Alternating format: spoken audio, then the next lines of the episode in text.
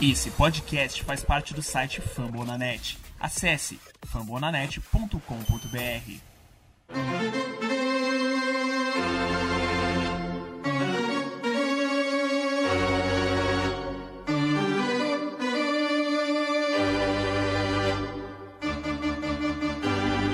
It's time for Dodger Baseball. Charged up, charged up, charged up, bell. Let's go, Dodgers! Let's go! Another home run party. They, they just keep coming at you.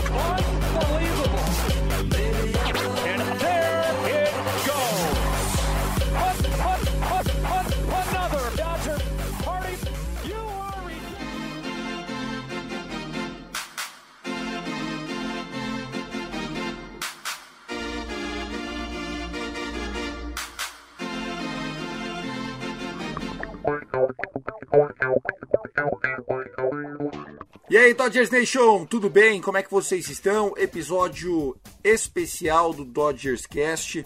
Seria o episódio 74, mas a gente está colocando como uma edição especial essa. Vou fazer sozinho alguns comentários. Resolvi gravar esse podcast por dois motivos. O primeiro deles é que no último episódio, no 73, é, não sei se vocês perceberam, mas a gente não teve a previsão do jogo 4. Eu perdi a minha pista de áudio e só ficamos com os comentários do Fernandão. Só a voz dele não faria tanto sentido, não seria justo, não seria legal, então a gente optou por colocar uma transição e já ir para os comentários finais depois do jogo 3. E então tô aqui para falar com vocês. Estou gravando isso 10h40 da manhã, feriadão do 12 de outubro, Dia das Crianças. Parabéns a todos os papais, mamães, enfim, titios, padrinhos na audiência pelas nossas crianças. É, apresentem beisebol para as crianças, joguem taco com elas, porque é muito importante. E o segundo motivo que me fez gravar esse episódio é porque eu acredito muito no trabalho do Dodgers até aqui. Diferente do que possa parecer para grande parte da nossa torcida, eu respeito todos que pensem ao contrário de mim. Eu acho que o Dodgers, é, enfim, perdeu ontem porque o beisebol é mágico, o beisebol é maravilhoso e porque dois times entram em campo e só um sai vencedor. É, dizer que o placar foi injusto é, seria leviano da minha parte, porque justiça é corrida anotada, né? Então foi um grande home run do Longoria. Naquele trecho do quarto para o quinto, para o sexto inning ali, naquele meiandre ali, o vento deu uma mudada no Dodgers Stadium. Né, aquela região de Los Angeles, eu não me lembro de ver uma ventania daquele tamanho. Quando abriu a transmissão, parecia que a gente estava no Oracle Park, né? Parecia que estava ali à beira-mar, um vento danado, desgraçado. E acabou que isso mexeu com algumas rebatidas, né? Tanto São Francisco Giants pode ter que é, reclamar de algum home run, enfim, como a gente também, com certeza, né? Inclusive aquela estatística do Gavin Lux, ela é impressionante, né? Nós tivemos 62 hits é, nessa temporada inteira da MLB em 2021 com aquela angulação e saindo a 106 milhas por hora do bastão. 106, pessoal, foi a velocidade de, de speed off da bola. É, desses 62 é, rebatidas, 38 foram home runs, 55 foram rebatidas válidas é, e apenas 7 não foram home run. E aconteceu com a gente, né? Inclusive o centerfield do Giants teve que deu uma atrapalhada lá porque ele estava indo para buscar no muro, teve que frear. Opa, volta para cá, enfim. Fora isso, nós tivemos uma defesaça do, do Crawford, é um grande jogador, Golden Glove, está jogando o ápice da sua carreira ali, com maturidade, fez tudo certo.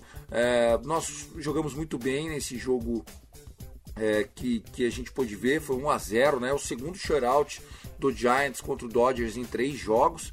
É, e estamos ganhando a série em corridas anotadas. Olha que maravilha, né? A gente passou o ano inteiro falando sobre 8 ou 80. É, e o que nós vimos é que o Dodgers anotou 9 corridas em 3 jogos e o, o, o Giants anotou 7. E eles têm duas vitórias contra uma porque em dois desses três jogos eles não sofreram corrida nenhuma, né? As nove corridas que a gente anotou foi num jogo que a gente passou o carro em São Francisco. A grande verdade é que o time agora perde novamente o mando de campo. A gente é como se a gente tivesse perdido os dois primeiros jogos em São Francisco e vencido ontem. Nós precisamos ganhar hoje para fazer a lição de casa e voltar para definir essa série na próxima quinta-feira, né? O confronto ele segue bastante favorável a partir de agora para o São Francisco Giants. Favorável não só porque é uma moral muito grande para o bullpen dos caras. Né? Nós tivemos o Rodgers que arremessa aquela bola submarina. É, ele enfim, quase pôs tudo a perder, deixou dois caras em base. O Magui entrou, teve um line, um line out que deu sorte ali, né? O Cal Crawford obviamente tem o seu mérito, mas a bola se fosse meio metro para um lado, meio metro para o outro, era corrida anotada pelo Steve Souza Jr., o nosso Souza, que conseguiu chegar em base e tudo mais. Eu tô confiante, eu acho que o, Dodgers, apesar de nos últimos dois innings não ter chegado em base nenhuma vez, né? Depois dessa defesa do Crawford na sétima entrada, nós tivemos dois innings perfeitos do Camilo Doval, né? Que é o closer deles, um jovem bastante talentoso, arremessa bolas a mais de 100 milhas por hora. E o que fica aqui de reflexão é que nós temos que aproveitar mais os, os starters, né? Assim como a gente havia feito com o Kevin Gausman, o que a gente não fez com o Logan Webb e não fez ontem contra o Alex Wood. O Alex Wood teve quatro innings e dois terços de um beisebol muito bem jogado. Uh, obviamente que uh, o, o Scherzer fez tudo certo também, sete entradas completas, 10 strikeouts. Inclusive, é, foi o quinto jogo com 10 strikeouts da carreira dele, empatou com o Clayton Kershaw. Os dois só estão atrás do Justin Verlander, que tem 7 jogos com 10 strikeouts ou mais em pós-temporada na história da MLB. E a gente teve ali um, uma oportunidade de ouro de vencer a partida e acabou perdendo.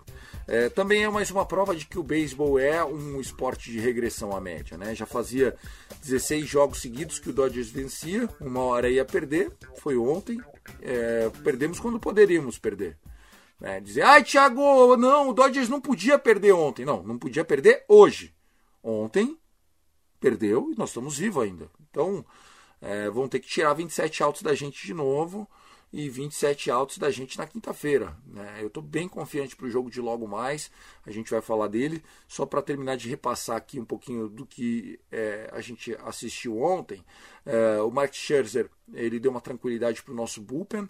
Usamos o training por apenas 16 arremessos, com certeza está totalmente pronto para jogar hoje, um inning ou dois se precisar. Kellen Jensen, strikeout the side.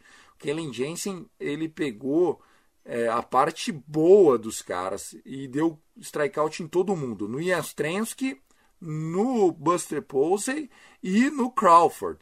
Três Ks, swing and miss para o nosso bundinha gorda e a sua rebolada sedutora. Hum.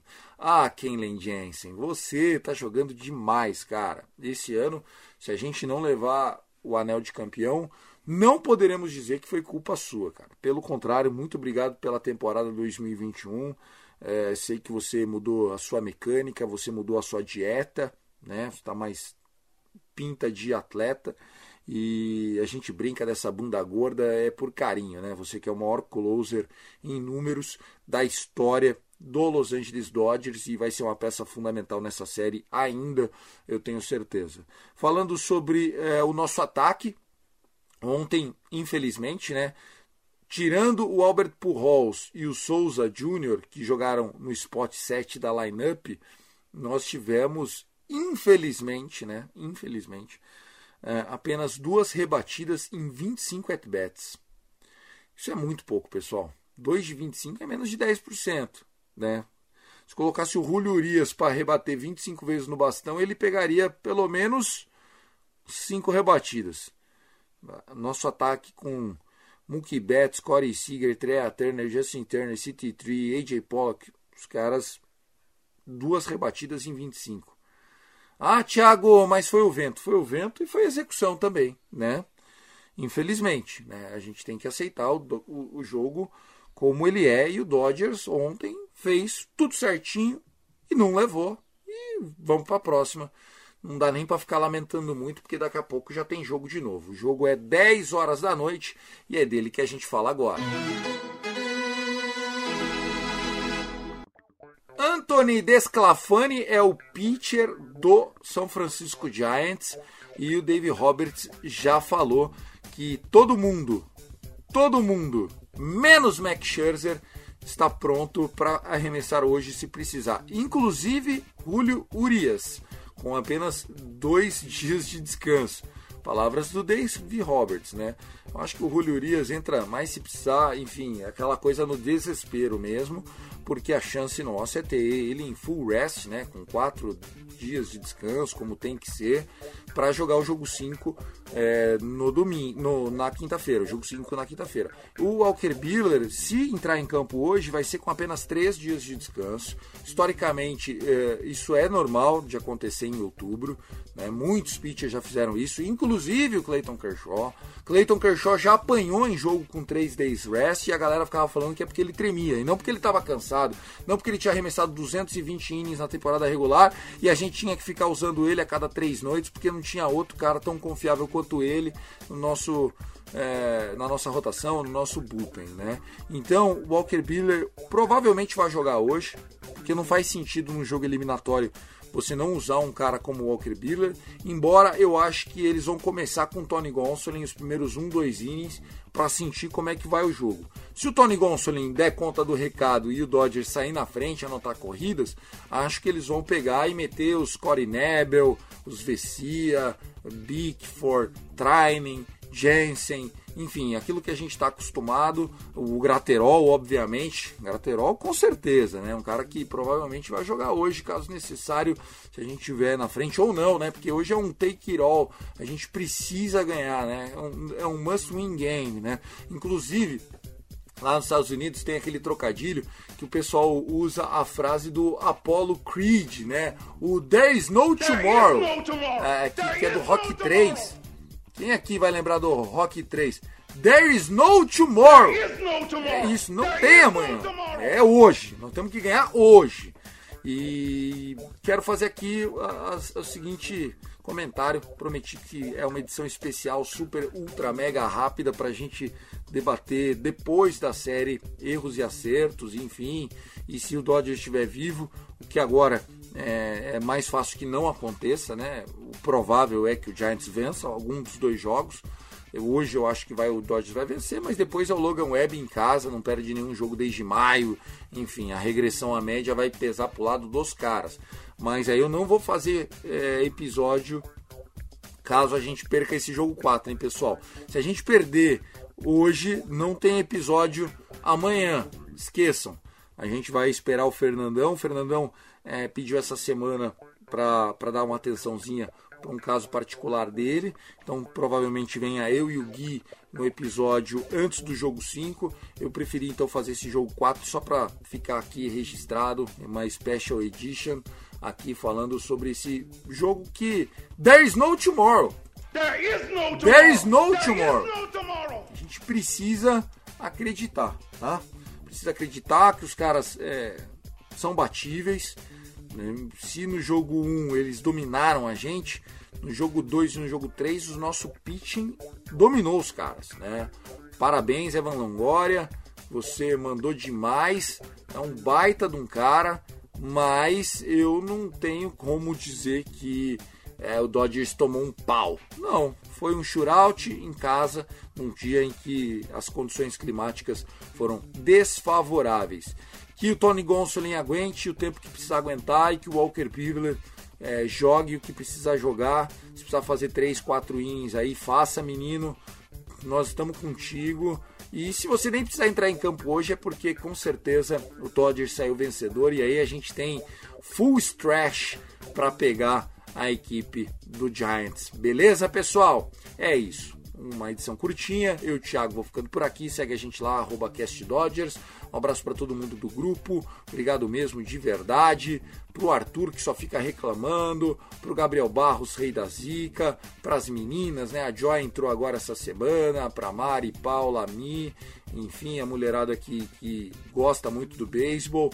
Um abraço pro André Vieira. Um abraço para o Kleber, pro Ulisses, pro Paulo, que foi o aniversariante da semana. Muito legal. E é isso, pessoal. Um forte abraço, fiquem com Deus e até quinta-feira, se Deus quiser, com a boa vitória do nosso Los Angeles Dodgers. There is no tomorrow. There is no tomorrow. I love